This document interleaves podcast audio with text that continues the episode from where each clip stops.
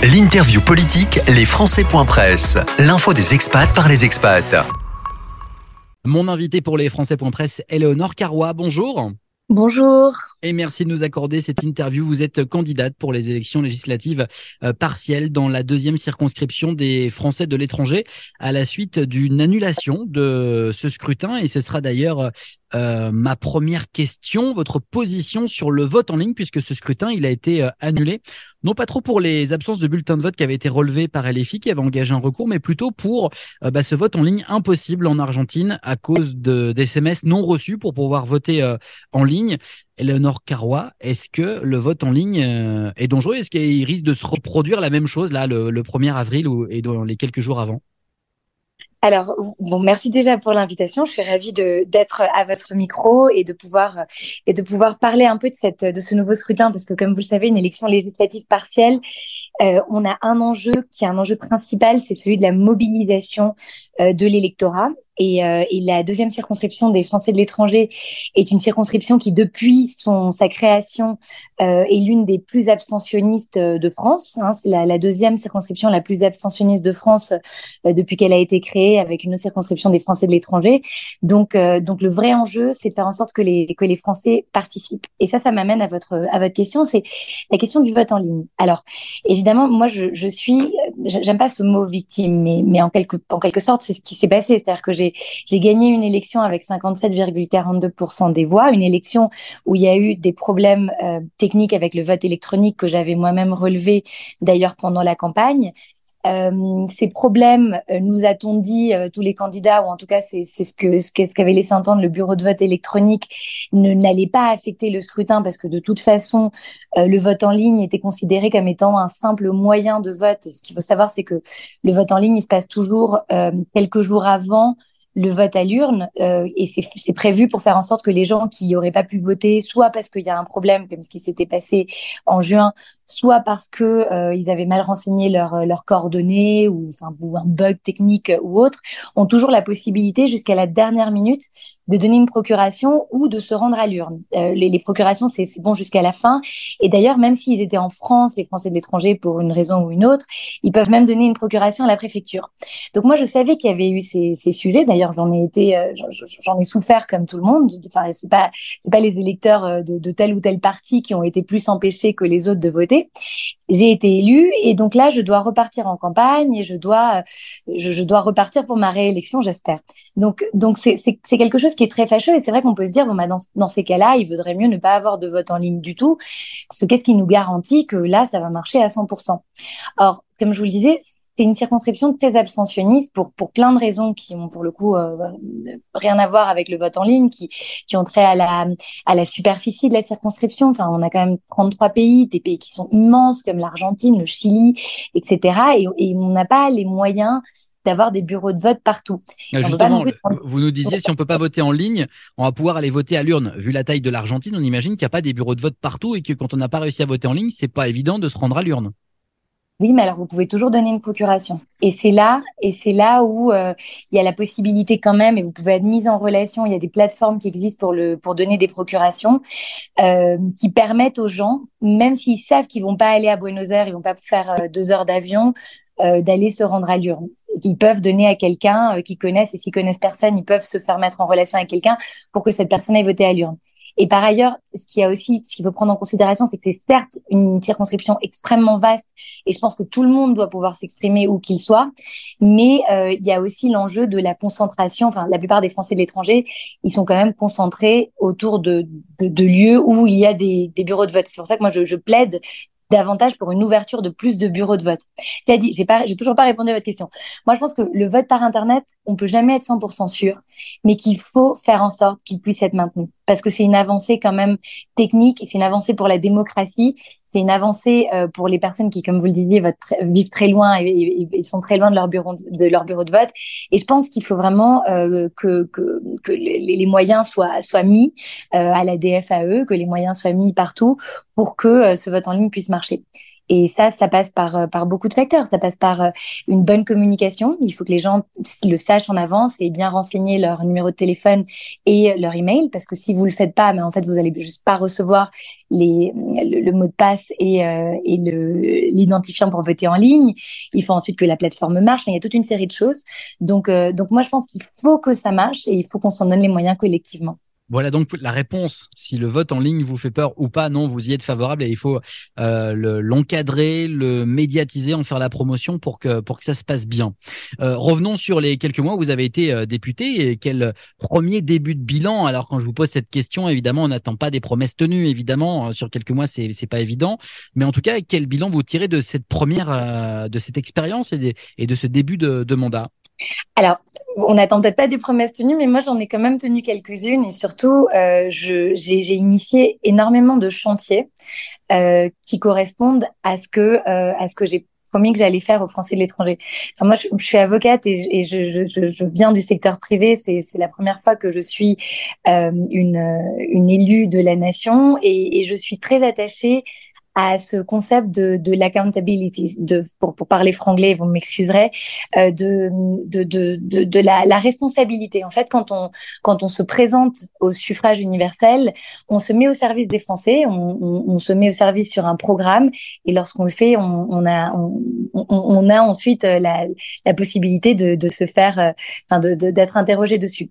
Donc moi, qu'est-ce que j'ai fait? Moi, j'ai commencé plusieurs chantiers, euh, et notamment des chantiers un peu compliqués euh, sur fiscalité des Français de l'étranger parce que je suis très attachée à la justice fiscale des Français de l'étranger et aujourd'hui, ce n'est pas le cas. C'est-à-dire qu'aujourd'hui, si vous êtes un Français étranger qui vit en Europe ou un Français étranger qui vit hors Europe, vous n'êtes pas soumis à la même règle, notamment par rapport euh, au, euh, au, paiement de la CSG, CRDS. Et ça, ça ne me paraît pas juste. Alors, j'ai euh, rédigé des amendements qui, que vous avez suivi comment se sont passés euh, l'adoption de, des budgets cette année du fait de la nouvelle configuration politique. Euh, mes amendements ont même pas pu être examinés, donc on n'a même pas pu voter dessus. Mais moi, je m'étais donné les moyens que ces amendements euh, puissent, euh, en tout cas, si, si, si, si, pas passer, devenir des amendements d'appel. Je les avais fait signer par des députés qui sont pas des députés des Français de l'étranger. Et ça, c'est la première fois que ça arrivait. Et, euh, et par ailleurs, je, je, travaille sur une proposition de loi qui touche à la fiscalité des FDE dans laquelle euh, je, je, je m'attache à créer un véritable concept juridique de résidence de repli. Alors, il y a eu des amendements un peu spectacles qui ont été déposés sur cette résidence de repli. C'était ni fait ni à faire. D'ailleurs, on a discuté avec euh, avec les auteurs de ces amendements qui ont qui admettaient que c'était vraiment enfin, du, du, spectacle, parce que quand on est dans l'opposition, on peut se permettre de, de faire des choses euh, de, de, de manière, euh, disons, plus pour la, pour la communication.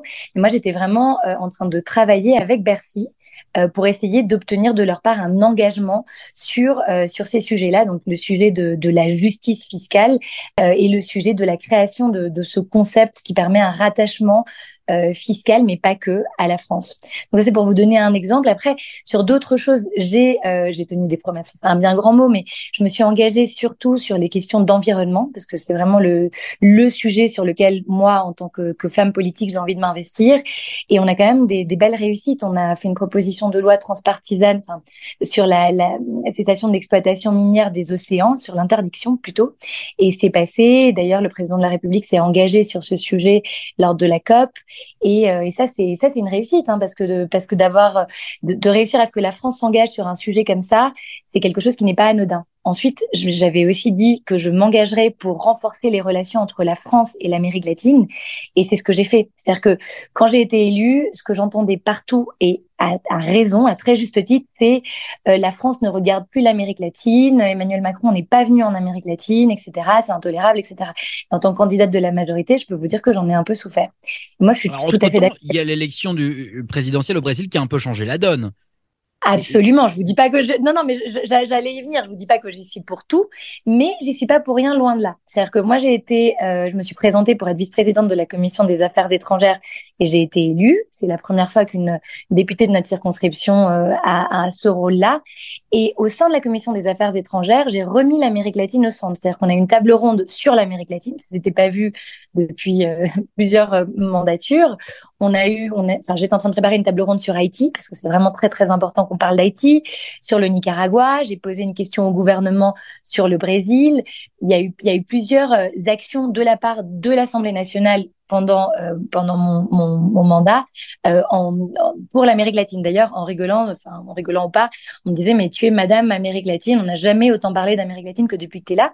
Et au-delà de ça, j'ai aussi mis beaucoup de pression au gouvernement pour qu'il y ait des visites ministérielles. Et là, donc moi j'ai fait sept mois de mandat. Il y a eu quatre visites ministérielles. Il va y en avoir encore trois euh, là pendant pendant ma campagne. Et le président de la République euh, devrait aussi se rendre en Amérique latine cette année. Donc tout ça, c'est pas que grâce à l'élection de Lula, parce que Lula, c'est un pays sur 33. Il y a eu des visites euh, au Costa Rica, euh, en Colombie, etc. Je vous dis pas que c'est que grâce à moi, mais je peux vous dire que moi, j'exerce une pression quotidienne pour que l'Amérique latine redevienne euh, important dans l'agenda politique euh, de la France. Vous êtes donc en campagne, Éléonore euh, Carouan. On va aborder trois sujets qui sont importants pour euh, les Français expatriés en Amérique du Sud. La couverture sociale, la débancarisation, mais d'abord, premier sujet, l'éducation et la maîtrise du français euh, sur, sur ce continent, en tout cas dans votre circonscription, dans ces 33 pays. Quelles solutions vous portez pour améliorer tout cela? Vous avez tout à fait raison. La question de, de l'éducation des Français à l'étranger est, est, une question clé, surtout sur ma circonscription, pour plusieurs raisons la, la première, c'est vraiment celle de l'accès au lycée français. Après, il y a aussi une question de, du maintien du niveau des lycées français. Moi, moi j'ai fait toute ma scolarité au lycée français de Saint-Domingue. Euh, le système AEFE est un système euh, dit d'excellence, mais aujourd'hui, quand vous regardez vraiment dans le détail de chaque établissement, c'est pas forcément le cas, malheureusement. Donc euh, aujourd'hui, il y a cet enjeu d'accès. Donc c'est un accès financier, c'est-à-dire euh, pouvoir mettre, euh, avoir les moyens de mettre ses enfants au lycée français. C'est pas le cas de de tous les Français, malheureusement. Et ensuite, c'est s'assurer qu'au sein de ces lycées français, euh, l'éducation, elle soit, elle soit de qualité, que le français soit parlé, soit appris, qu'il y ait suffisamment de français pour que le français soit aussi un peu quand même la langue de la récré, etc. Alors, il n'y a pas de réponse miracle. C'est vraiment des, des, questions au cas par cas. Moi, je, je, me suis assise avec énormément de proviseurs de la région, mais aussi avec des parents d'élèves, aussi avec des professeurs, pour essayer de comprendre pour chacun de ces lycées les problématiques et, euh, et essayer de les faire avancer. Et j'ai eu des résultats concrets. Là aussi, on parlait de mon bilan. Euh, par exemple, au Pérou, j'ai réussi à ce que euh, une garantie euh, d'État qui était bloquée depuis depuis longtemps puisse être débloquée pour permettre la reconstruction du lycée. C'est un peu éloigné de votre question, mais ça reste au cœur du sujet parce que vous avez besoin de locaux et vous avez besoin de moyens pour cet apprentissage. Après, si on sort un tout petit peu du cadre du réseau des lycées AEFE, il y a aussi beaucoup d'institutions qui sont plus associatives. Il y a beaucoup de parents d'élèves qui se réunissent pour s'assurer que leurs enfants puissent euh, garder cette, euh, ce lien avec la France. Et il y a, y a des, y a des outils qui existent et qui mériteraient peut-être qu'on s'y intéresse un peu. Moi, par exemple, j'ai fait une partie de mon bac avec le CNED. Le CNED, ça existe toujours et ça s'est vachement amélioré. Et je pense qu'il faut aussi accompagner ces solutions alternatives parce que tout le monde n'habite pas dans une métropole près d'un lycée français et, euh, et, comme je vous disais, il y a encore cette question d'accès qui se pose. Tout le monde a malheureusement pas aujourd'hui les moyens de mettre son enfant au lycée français. L'autre thème que l'on voulait aborder euh, avec vous, Eleonore Carrois, c'est euh, la débancarisation en France. Comment résoudre ce phénomène qui touche de plus en plus de nos compatriotes malgré le renforcement euh, du droit au compte en France? Ça, c'est un sujet aussi sur lequel j'ai été vraiment euh, saisie à de multiples reprises. Euh, les Français de l'étranger ont souvent du mal à ouvrir ou à maintenir un compte bancaire en France, et c'est le cas dans, plusieurs pays de ma, circonscription pour des, raisons différentes. Par exemple, au, Panama, c'est lié euh, au fait que le pays soit sur la liste du Gafi. Euh, au contraire, au Venezuela, c'est lié à la situation politique. Euh, qui, qui à l'opposé. Euh, à Cuba, c'est exactement la même chose. On a aussi des, des problèmes bancaires qui sont liés aux sanctions aussi, comme au Venezuela. Donc aujourd'hui, ce qu'il faut savoir, c'est que chaque Français a le droit à avoir un compte bancaire et qu'il y a des améliorations qui ont été faites. Et je travaille avec la Banque de France sur ces sujets. Euh, C'est-à-dire qu'aujourd'hui, si on vous ferme votre compte en banque, vous pouvez immédiatement saisir la Banque de France. Euh, vous avez des délais très courts qui s'appliquent. Mais le problème, c'est qu'il n'y a aucune interdiction à ce que la banque vous referme votre compte et ce que ce soit une sorte d'histoire sans fin dans laquelle on vous, on vous ouvre et on vous referme des comptes dans des banques différentes. Après, l'accès au compte, c'est aussi un accès qui est très limité pour un compte basique, etc. Donc moi, ça c'est un sujet sur lequel je me suis engagée et sur lequel j'espère avoir des résultats concrets, continuer de travailler si, si je suis réélue, parce que c'est bien beau d'avoir un droit au compte s'il n'est pas effectif. malheureusement, ça ne sert pas à grand chose à beaucoup de nos, nos compatriotes qui en ont pourtant grandement besoin. Et, euh, et, enfin, si vous me permettez, il y a la question de, de l'accès au financement, l'accès au compte de manière un peu plus large pour les entreprises et les entrepreneurs français à l'étranger. Et ça, c'est un autre de mes combats. Moi, je, je, je, me suis euh, beaucoup engagée pour que les entreprises des Français de l'étranger ou les EFE puissent avoir un statut reconnu. Et l'idée d'avoir un statut reconnu, à part euh, la beauté du label, le fait qu'on reconnaisse que ce sont des entreprises euh, qui font du made by France, comme on dit, euh, c'est surtout permettre à ces entreprises de droit local créées par des Français d'avoir accès à des financements par des banques françaises, qui aujourd'hui est extrêmement difficile. Donc pour moi, cette question de, de l'accès aux comptes et de l'accès au financement français, elle se pose aussi bien pour les particuliers que pour les entreprises, et ça me permet aussi de vous parler de cet autre sujet qui me tient vraiment très à cœur. Pour des résultats sur ces sujets bancaires, c'est quoi l'objectif pour vous? C'est un projet de loi? Alors oui, c'est un projet de loi, je pense. En tout cas, c'est revoir aujourd'hui ce, ce, droit euh, ce droit au compte euh, pour le rendre plus effectif et puis pour l'adapter à la situation particulière des Français de l'étranger. Troisième thème que l'on voulait aborder avec vous, la couverture sociale et la CEFE qui a modifié sa politique tarifaire de remboursement. Ça a créé une rupture dans le niveau euh, des couvertures des Français en Amérique du Sud.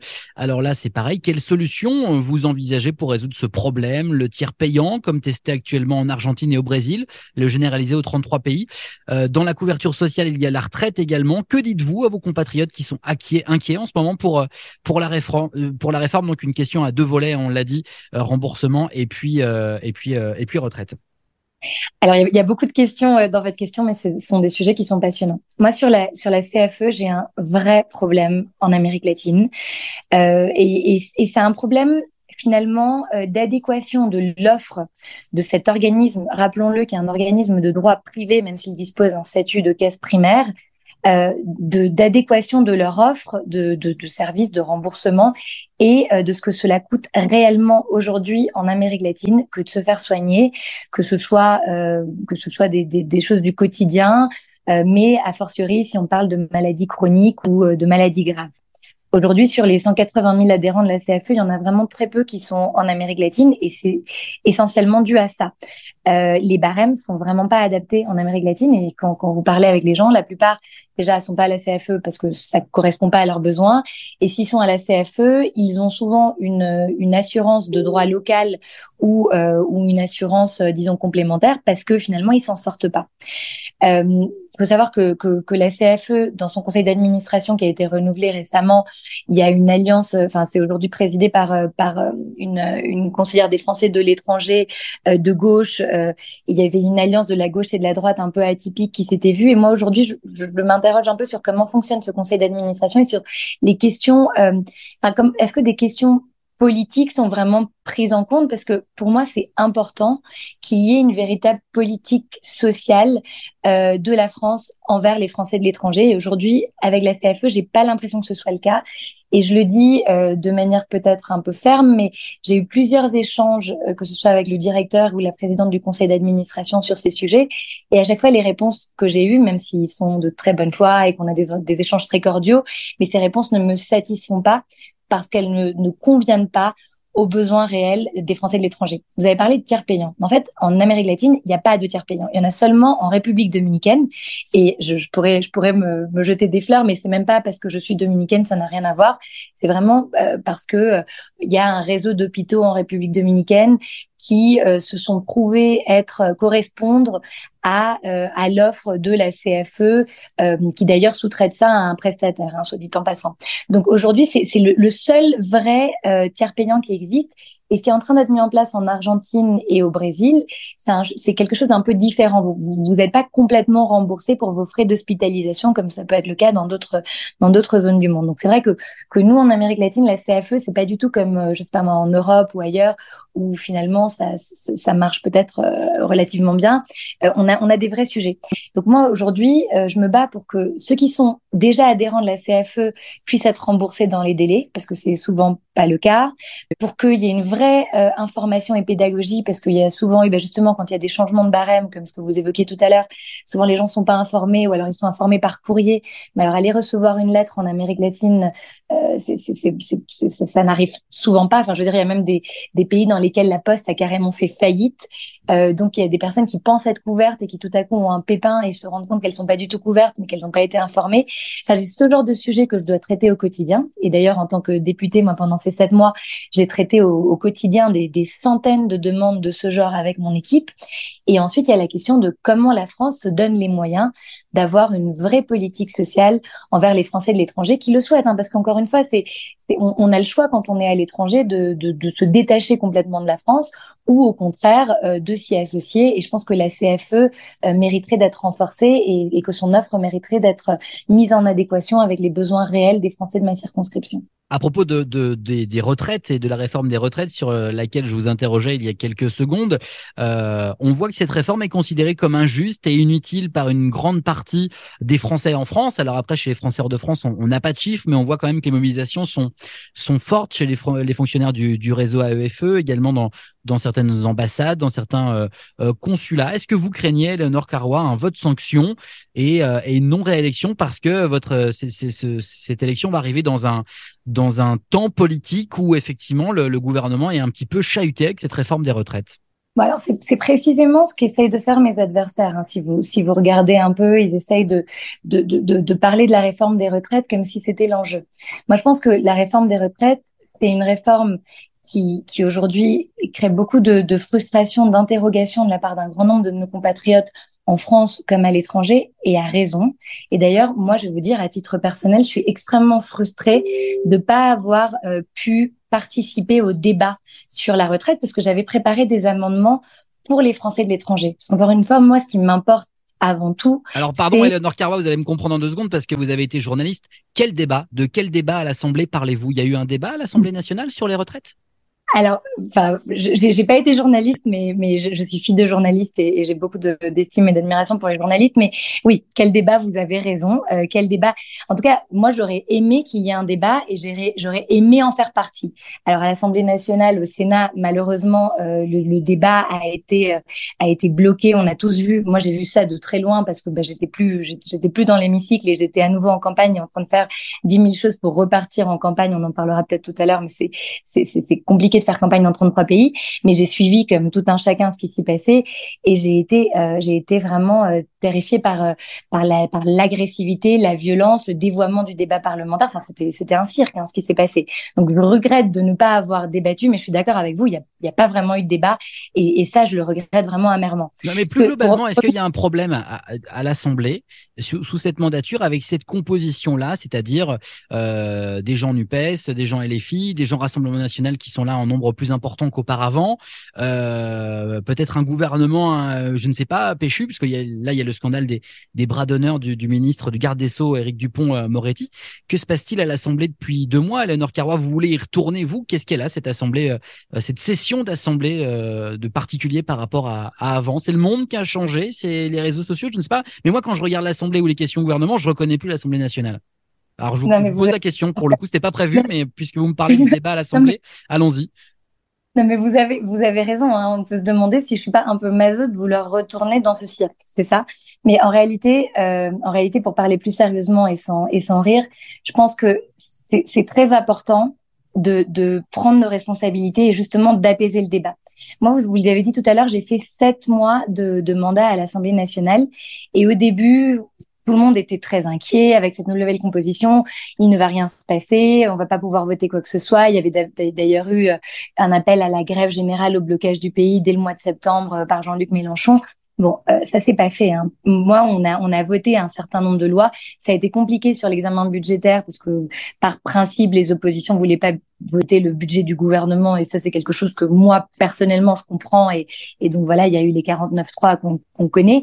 Mais au-delà de cette séquence budgétaire il y a quand même beaucoup de choses qui ont été votées beaucoup de textes qui ont été adoptés des textes qui qui sont positifs et on a eu des débats très constructifs. Moi j'ai eu plusieurs occasions à l'Assemblée nationale de défendre les Français de l'étranger de dire que c'était pas des exilés fiscaux de me lever et de casser un peu des idées reçues notamment sur les bancs de la Nupes parce qu'il y a il y a deux deux députés euh, un un du PS et de la LFI qui ont proposé de réintroduire, enfin de réintroduire, non, ça n'a jamais été le cas, mais d'introduire un impôt sur la nationalité notamment. Et puis moi, j'ai pris la parole et j'ai dit, voilà, quand on est français de l'étranger, on n'est pas un exilé fiscal. Donc, pour répondre à votre question, cette assemblée, elle a marché. Enfin, moi, en tout cas, quand j'étais là, je vais pas vous dire que c'est parce que je suis partie que c'est devenu un cirque, mais quand j'étais là, on a pu débattre, on a pu, euh, on a pu de manière euh, plutôt cordiale, même si un peu péchu, euh, s'exprimer sur un certain nombre de sujets et faire passer un certain nombre de textes. Aujourd'hui, sur la réforme des retraites, moi, je trouve que c'est du jamais vu. je veux dire, c'est du. Pardon, je, je vais préciser mon propos. Oui, je précise mon propos. L'Assemblée nationale travaille tous les jours et on en parle dans les médias que de façon ponctuelle, très peu édulcorée, édulcorée à part les médias spécialisés, euh, voire même les médias internes, comme par exemple la chaîne euh, LCP, ou ce qu'on en voit. Mais ce qui en ressort, euh, ce qui en ressortait il y a 15-20 ans, effectivement, c'était les moments les plus péchus, c'était les punchlines, euh, quelques dérives également. Ce qui en ressort aujourd'hui, sur la réforme des retraites, c'est effectivement les moments les plus péchus, les punchlines. A même des chaînes de télé qui ont fait des montages, euh, des, des, phrases en commission euh, les plus, euh, les plus, les plus rigolotes. Alors moi, je, je, je, cautionne pas parce que je suis plutôt du côté du débat de fond, donc j'irai plutôt chercher les phrases intelligentes plutôt que les phrases rigolotes. Mais, mais en tout cas, dans ces punchlines, on sent qu'un gap a été passé et que ça va de plus en plus loin dans, dans la violence du propos, dans l'attaque personnelle. Et c'est en ça qu'on peut s'inquiéter quand même sur la société, puisqu'on parle de représentation nationale et on voit là qu'il y a des propos qui sont portés à l'Assemblée qui sont plus digne d'un débat parlementaire équilibré. C'était ça le sens de mon propos. Après, oui, je suis d'accord avec vous, 95% du temps, les commissions ont lieu, elles se déroulent bien, il y a des choses qui sont transpartisanes, mais quand ça s'énerve un petit peu, ça dérape et, et ça déraille. Non, non, mais alors on est complètement d'accord. Et, et, alors moi, je veux aussi préciser le sens de mon propos. Moi, je vous disais, on a réussi à faire des choses malgré la composition de l'Assemblée qui était euh, atypique euh, sous, sous, cette, euh, sous, sous, en tout cas dans, dans, les dernières années. Mais, euh, mais je suis complètement d'accord avec vous. Quand ça dérape, ça dérape d'une façon, d'une extrême violence. Je veux dire, des, des ministres qui se font traiter d'assassins, des propos, des bras d'honneur aussi de la part de ministres. Enfin, c'est des choses qu'on n'a jamais vues. Et moi, je trouve que c'est extrêmement regrettable. Et je pense que c'est très important euh, que chacun des élus se, se ressaisisse et que euh, surtout, lorsque les Français sont appelés aux urnes, comme c'est le cas maintenant, ils élisent euh, des, euh, des représentants qui vont les représenter dignement, en responsabilité. Euh, l'idée, c'est pas de faire du théâtre ou de ou, de des invectives dans tous les sens. L'idée, c'est pas d'appeler au blocage ou de faire des coups de com. L'idée, c'est de, de pouvoir avoir un vrai débat de fond. Alors, je vous dis pas que je suis la seule candidate qui soit responsable. Moi, je peux vous parler de moi parce que d'ailleurs, c'est l'objet de cette interview. Moi, je suis, je suis euh, une, une, avocate, je suis une professionnelle, je suis sérieuse, je fais des propositions, je suis, je suis un peu en dehors de cette bulle médiatique. Euh, je passe pas mon temps sur des plateaux télé et ce que je veux, c'est faire avancer euh, l'intérêt des Français en général et l'intérêt des Français euh, à l'étranger en particulier. Mais je suis complètement d'accord avec vous sur le fait que là, on est en train de vivre des séquences qui sont d'une violence inouïe et j'espère que ça va rentrer dans l'ordre parce que parce que c'est très regrettable et ça renvoie une image vraiment déplorable des élus de la nation. Et, et, en soi, je, je, vous rejoins absolument. J'entends bien. Juste pour préciser, je serai tout autant acidulé avec la candidate euh, LFI euh, quand on, on l'aura en, en, interview. Je lui demanderai pourquoi les syndicats se plaignent que que, que la Nupes n'a pas permis de débat à, à l'Assemblée. Hein. Il n'y a pas de voilà tout le monde.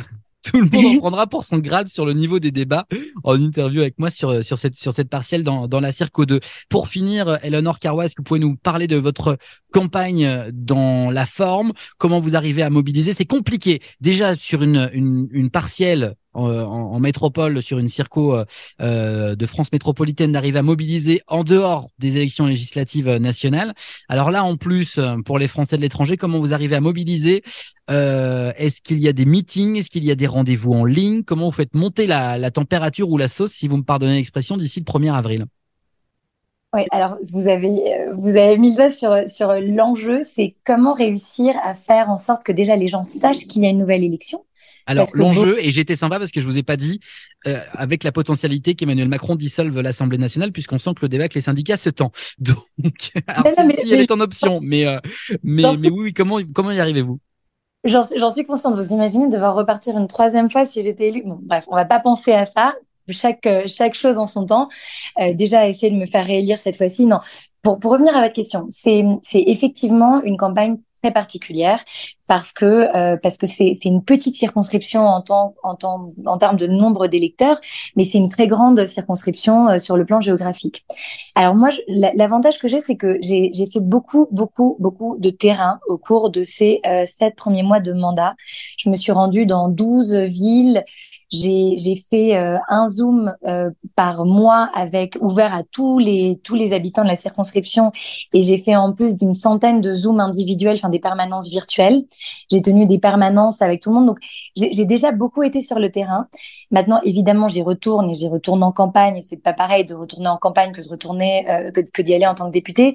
Mais mais en tout cas, ce, ce travail de, de terrain, je l'ai fait. Maintenant, l'enjeu, c'est que les gens sachent qu'ils doivent revoter parce que beaucoup de personnes que je contacte me disent ah les euh, etc., députés, ils savent même pas que, le scrutin a été annulé. Donc, il faut pouvoir communiquer sur ça, le dire aux gens. Il faut que tout marche. On a parlé en début d'émission euh, du vote par Internet. Moi, j'espère vraiment que cette fois-ci, euh, cela va marcher et en tout cas que, les Français vont pouvoir voter aux urnes et que tout, va bien aux urnes ou sur Internet, mais que, toute personne qui voudra voter va pouvoir voter et, ça devrait être le cas si tout est mis en place correctement.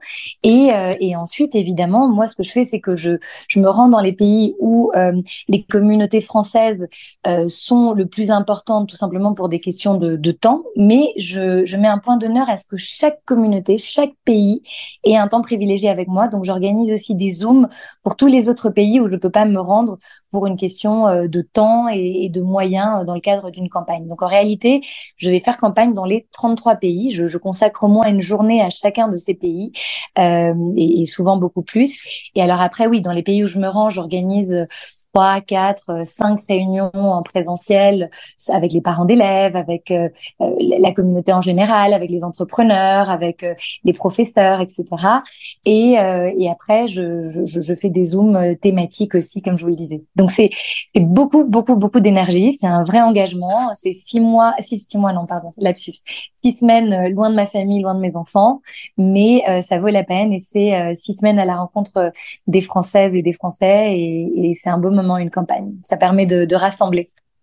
Bien, merci de nous avoir rappelé euh, les enjeux, de vous être euh, livré tout court et livré aussi euh, au jeu de, cette interview pour nous parler de ce que vous avez commencé à faire, de ce que vous voulez continuer dans ce contexte donc d'élection, on, l'a compris, un peu pour vous Peut-être êtes-vous désavantagé de devoir euh, y retourner C'est fatigant, il y a cette menace de dissolution et puis il y a ce, cette épée de Damoclès, il faut que le vote électronique vote euh, cette fois. Oui, peut-être êtes-vous euh, légèrement désavantagé dans ce, dans ce contexte-là, Eleonore Carrois. Merci pour cette interview. je, l'espère pas. En tout cas, merci à vous d'avoir organisé cette interview et merci à vous et, à, la presse en général de couvrir les élections partielles parce que c'est très important.